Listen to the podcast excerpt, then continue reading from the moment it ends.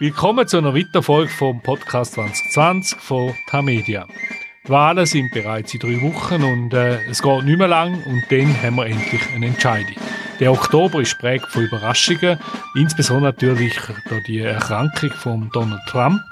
Über das möchte ich heute mit dem Martin Kilian reden. Hoi Martin. Hoi Christoph. Wie geht's? Gut geht's, ja. Wunderschöner Tag. Ja, da auch weil es Oktober ist und Oktober so ein Preis ja äh, zu den amerikanischen Wahlen gehört, fangen wir gerade mit so einer nach. Ich rede jetzt Mundart mit dir. Verstehst du mich?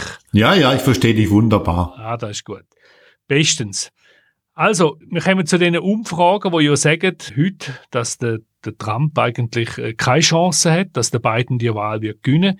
Aber wir sind auch prägt von 2016, wo der Hillary Clinton eine ähnliche Werke hat und nachher doch verloren hat. Wie zuverlässig sind da mal die Umfragen? Ja, man muss also schon sagen, dass sie 2016, was die nationalen Umfragen anging, auch nicht so schlecht waren. Also äh, Hillary Clinton hat am Ende mit 2,1 Prozent Vorsprung gewonnen, hat natürlich verloren wegen des Wahlmännerkollegiums. Die amerikanischen Umfragen 2016 waren problematisch in den Einzelstaaten, in den Swing States. Die großen nationalen Umfragen hatten zu einem Teil des Wahlergebnisses schon richtig. Aber man muss natürlich auch diesmal skeptisch sein. Äh, es kann sich so viel noch tun. Es sind noch drei Wochen bis zum Wahltag. Und dann kommt dazu, dass man eben Donald Trump äh, einen Kandidaten nennen muss, der sehr äh, sehr, sehr schwierig einzuschätzen ist. Also ich wäre da immer noch etwas vorsichtig, aber wie du ja schon sagtest, Christoph, die Umfragen sind diesmal ganz, ganz klar. Äh, Joe Biden liegt äh, 10 Punkte, 9 Punkte, 12 Punkte vor Trump bei nationalen Umfragen. Und es ist tatsächlich, ich vorher noch geschaut, auf electoralvote.com, eine Website, die ich regelmäßig konsultiere, wo sehr viele Umfragen ausgewertet werden. Da haben wir fix, also mehr oder weniger fix, also äh, so gut wie sicher und sehr sicher äh, demokratisch, also Joe Biden, sind 279 Elektorenstimmen, wogegen nur sicher oder ziemlich sicher 117 beim Trump sind. Das heißt 142 sind noch in der, in der Schwebe. Also das ist eigentlich sehr deutlich. Trotzdem, ich möchte jetzt einen Moment bei den Umfragen bleiben. Es hat diese Woche ein Expertentrio von der Uni Neuenburg in der Schweiz äh, Studien rausgelassen und die haben gesagt, die haben vor allem Social Media auswerten, den ganzen Traffic im Internet Internet. Und die sagen einfach, dass der, der Trump viel, viel mehr Traffic generiert. Und beispielsweise äh, der Corona-Tweet, wo er gesagt hat, dass er infiziert, das sei also äh, eine Milliarde Dollar Geschichte im Sinn von, was das kostet, wenn man so eine Kampagne äh, selber gestartet hat. Jetzt, das Expertentrio von der Uni Neuenburg, die hat vor vier Jahren hat sie auch bereits den, den Trump-Sieg äh, vorhergesagt und sie sagen auch da mal wieder, dass der Trump gewinnt. Das ist ganz eine andere Methode. Was heißt denn zu dem? Ja, äh, das adelt das Team von Neuenburg, dass sie das 2016 richtig vorhergesagt haben. Aber ich bin sehr, sehr skeptisch, was die Methodologie angeht von denen. Ich meine, es kann durchaus sein, dass sie am Ende wieder recht haben. Aber wenn ich in den Schuhen von Joe Biden stecken würde, würde mich der Traffic im Internet weniger aufregen als zum Beispiel die Tatsache, dass in einigen wichtigen Staaten, drunter auch in Florida, die Republikaner wesentlich mehr Neuwähler registrieren als die Demokraten.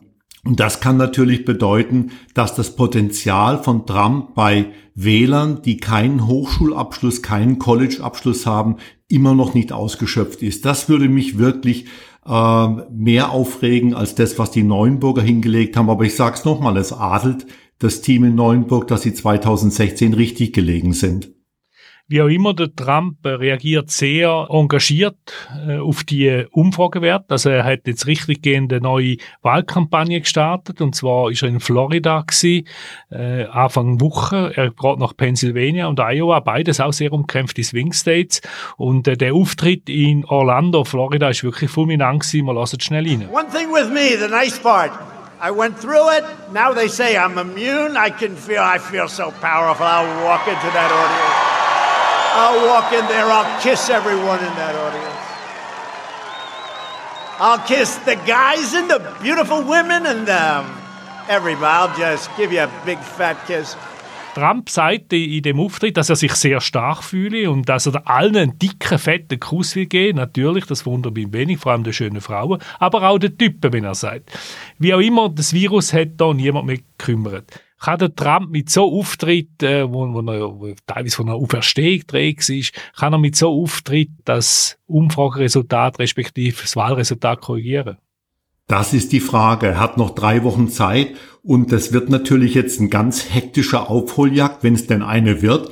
Äh, wobei die Strategie von Trump ist, er fliegt eben von einem Flughafen zum nächsten, jeden Tag irgendwo anders. Aber was ich eben bedenklich finde, Christoph, ist, dass er Termine hat, immer auf dem Rollfeld, äh, in Iowa, in Florida, das sind eigentlich Staaten, die müsste er abgehakt haben. Iowa müsste er abgehakt haben. Ja, das und das, ja, und das andere, was dazu kommt, ist, dass die Coronavirus-Pandemie hier wieder schlimmer geworden ist.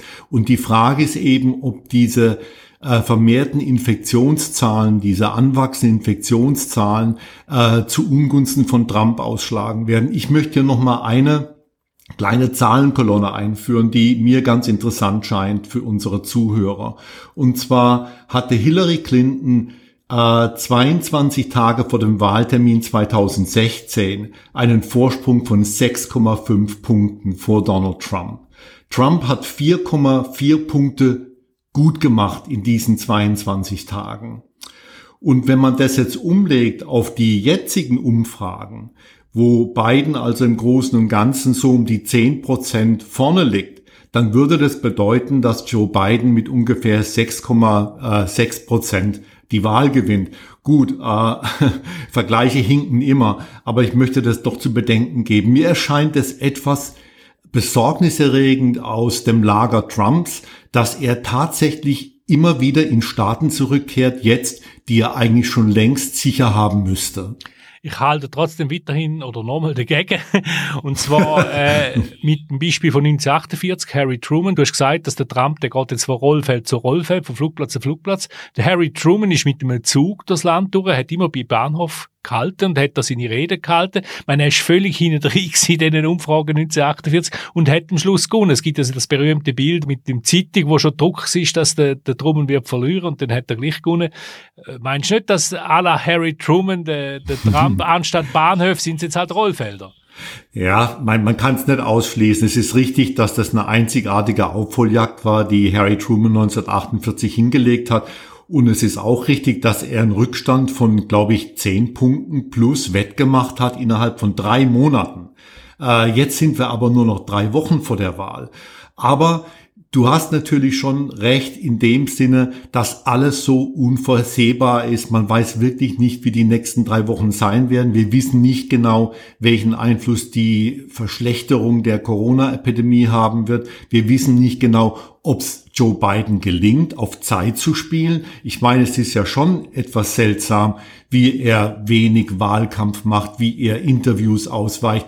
Trump gibt jedem ein Interview, der eins haben möchte. Joe Biden äh, macht das nicht und ich habe auch irgendwo noch Bedenken wegen der letzten ausstehenden Debatte.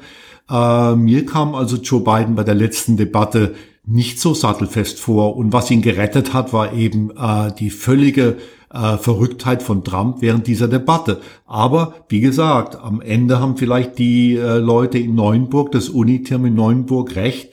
Äh, wie gesagt, möglich ist alles. Aber ich bin, was Neuenburg angeht, skeptisch. Es könnte ja sein, dass nochmal sogenannte Oktober Surprise äh, wird gehen, aber wir jetzt schon bereits einige haben, also einen Scoop, wo wirklich dem Trump könnte helfen.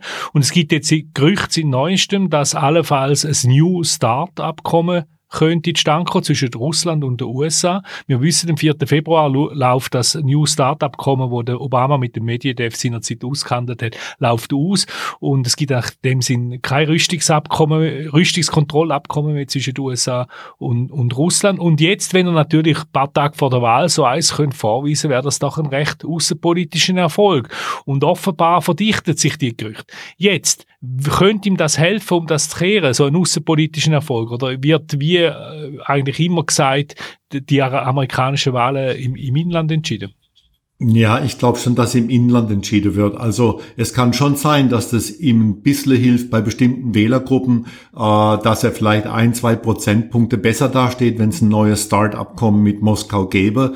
Aber das ist nicht das, was er wirklich braucht. Was er machen muss in den ihm verbleibenden Tagen, sind die Wähler in Suburbia, also in den Vorstädten, und die Senioren überzeugen, dass er der richtige Präsident ist für eine zweite Amtszeit. Wenn ihm das nicht gelingt, vor allen Dingen die Frauen in Suburbia, wenn ihm das nicht gelingt, kann er die Wahl nicht gewinnen. Und das war ja auch äh, bei seinem Auftritt kürzlich ganz äh, interessant, wie er äh, den Zuhörern da, ich glaube in Jonestown, Pennsylvania, wie er den Zuhörern auf dem Rollfeld zurief, also die Frauen in Suburbia sollen ihn doch mögen. Bitte, bitte mögt mich doch, rief er.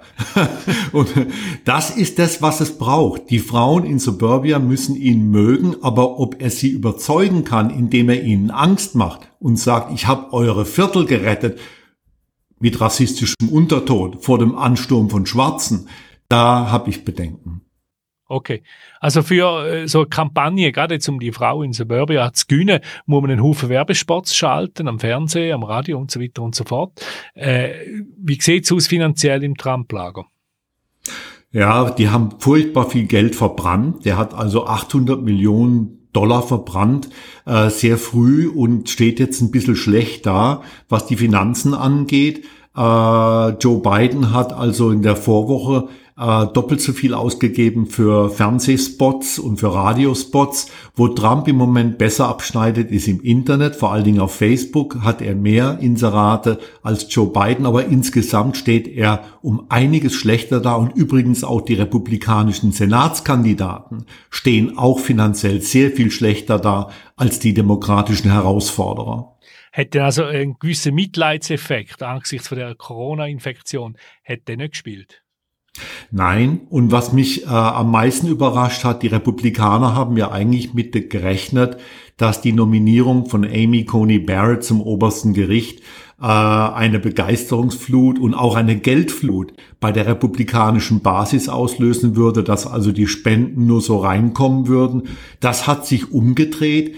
Die Nominierung dieser Richterin hat die demokratische Basis in Wallung versetzt, hat sie in Wut versetzt und die demokratischen Kandidaten von beiden bis hinunter in die äh, Kongressdistrikte können sich im Moment vor Spenden kaum noch retten. Also das war auch wieder eine Sache, die wir nicht vorhergesehen haben und das zeigt uns eben, dass wir tatsächlich vorsichtig sein müssen, was diese letzten Wochen des Wahlkampfs angeht. Wie auch immer, mich würde es überraschen, wenn wir am Mittwochmorgen Schweizer Zeit, am 4. November, das Resultat hätten. Was meinst du? Ja, es wird mir auch überraschen. Es ist so viel Briefwahl gemacht worden. Es könnte so knapp in einigen Staaten zugehen. Ich gebe dir völlig recht, Christoph. Also ich richte mich mal darauf ein, dass wir vielleicht vier, fünf Tage später das Wahlergebnis kennen. Es sei denn, es sei denn, dass Joe Biden einen wirklich, wirklich klaren Sieg herausfährt. Und das kann ich mir im Moment eigentlich nicht so richtig vorstellen. Das heißt, ihr müsst Florida gewinnen. Ja, zum Beispiel, ja. Florida, glaube 29 Elektoren, sehr ein wichtiger Staat. Ich könnte mir gut vorstellen, dass man dort nachher, ähnlich wie im Jahr 2000 zwischen Al Gore und George W. Bush, äh, sogenannte Legal Battle haben, also dass die ganze Geschichte äh, vor Gericht verhandelt wird und am Schluss ein Gericht entscheidet, wer Präsident jetzt wird, respektive bleibt. Äh, denkst du auch, das ist möglich oder ist das äh, seither nicht mehr denkbar? Ja, ich glaube schon, dass das möglich ist. Und ein Hinweis darauf, dass es möglich ist, ist, dass beide Wahlkampfteams haben Hunderte, wenn nicht Tausende von Rechtsanwälten in allen Bundesstaaten. Also Wahlanfechtungen werden überall geplant und ich hoffe nur, dass es dabei nicht zu Gewalt, zu Ausschreitungen kommt, dass äh, die jeweiligen Lager kühle Köpfe bewahren. Auch das wäre vorstellbar, dass es tatsächlich zu Gewalt dann kommt. Es gibt sehr viele Anwälte in Amerika. Kennst du Witz? Äh, was ist 40 Anwälte auf dem Meeresgrund? Was ist das? Weiß ich nicht. A very good beginning.